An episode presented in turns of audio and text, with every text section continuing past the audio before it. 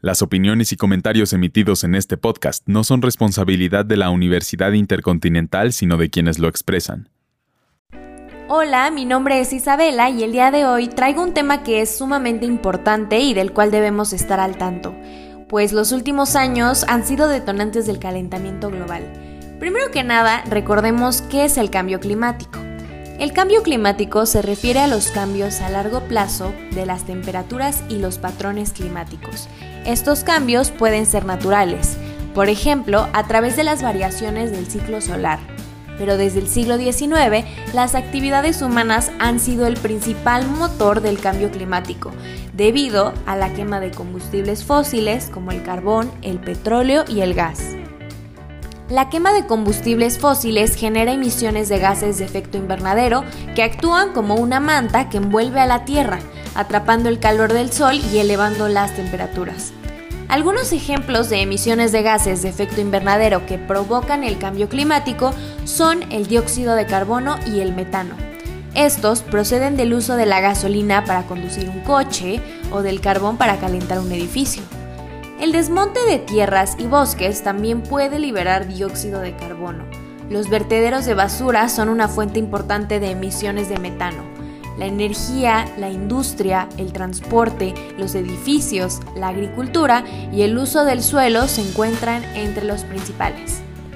Las emisiones siguen aumentando como resultado la temperatura de la Tierra es ahora 1,1 centígrado más elevada que a finales del siglo XIX la última década, 2011-2020, fue la más cálida registrada.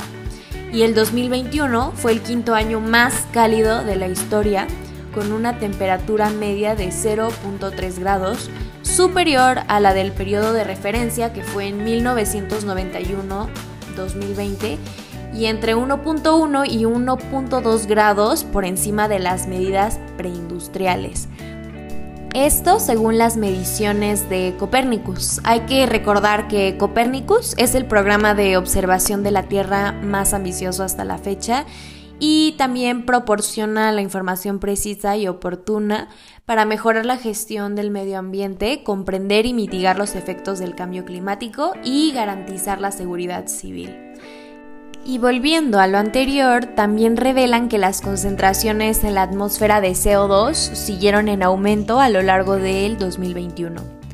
Las medidas adoptadas por los países para contener la expansión del coronavirus en el 2022 y 2021 eh, lograron rebajar ligeramente cerca de un 5.5% de las emisiones de gases de efecto invernadero que provocan el calentamiento global, pero aún así el grueso de las emisiones sigue en el nivel alto que tenía en 2018 o 2019. Y es justamente esto lo que nos comenta el director de Copernicus en una rueda de prensa, que es Vincent Harry Putsch. A nivel mundial, el aumento de temperatura media respecto a los últimos 30 años fue especialmente intenso en Canadá, la costa oeste de Estados Unidos y algunas regiones de África Central y Oriente Medio.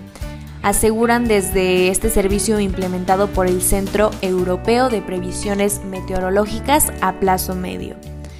Europa experimentó en 2021 su verano más caluroso con un récord de temperatura de 48,8 centígrados registrado en Sicilia, casi un grado superior al anterior máximo y una serie de acontecimientos climáticos extremos como olas de calor sufridas en la región mediterránea, más agudas en España, en Italia y en Grecia, o las inundaciones en Alemania, Bélgica, Luxemburgo y Países Bajos.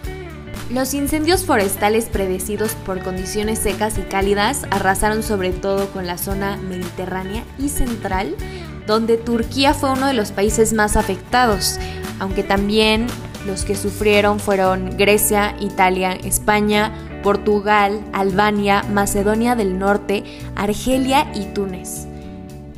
Todos estos acontecimientos del pasado verano ponen de manifiesto que ha aumentado la frecuencia en que suceden los fenómenos meteorológicos extremos.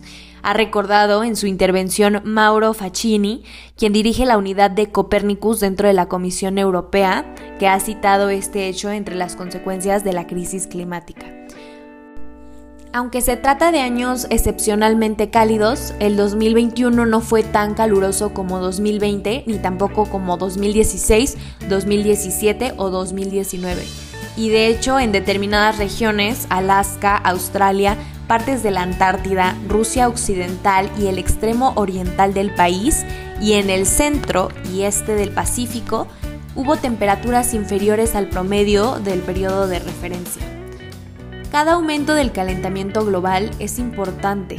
En un informe de la ONU del 2018, miles de científicos y revisores gubernamentales coincidieron en que limitar el aumento de la temperatura global a no más de 1,5 centígrados nos ayudaría a evitar los peores impactos climáticos y a mantener un clima que sea habitable. Sin embargo, según los actuales planes nacionales sobre el clima, el calentamiento global alcanzará los 2,7 centígrados para finales del siglo. Las emisiones que provocan el cambio climático proceden de todas partes del mundo y afectan a todos, pero algunos países generan mucho más que otros. Los 100 países que menos emiten generan el 3% de las emisiones totales. Los 10 países con mayores emisiones aportan el 68%. Todo el mundo debe tomar medidas en lo que respecta al clima, pero las personas y los países que crean más problemas tienen una mayor responsabilidad para actuar primero. Gracias por escucharnos, los espero en el siguiente episodio y les recuerdo que este es un proyecto institucional de la Universidad Intercontinental por parte de la Licenciatura en Comunicación Digital.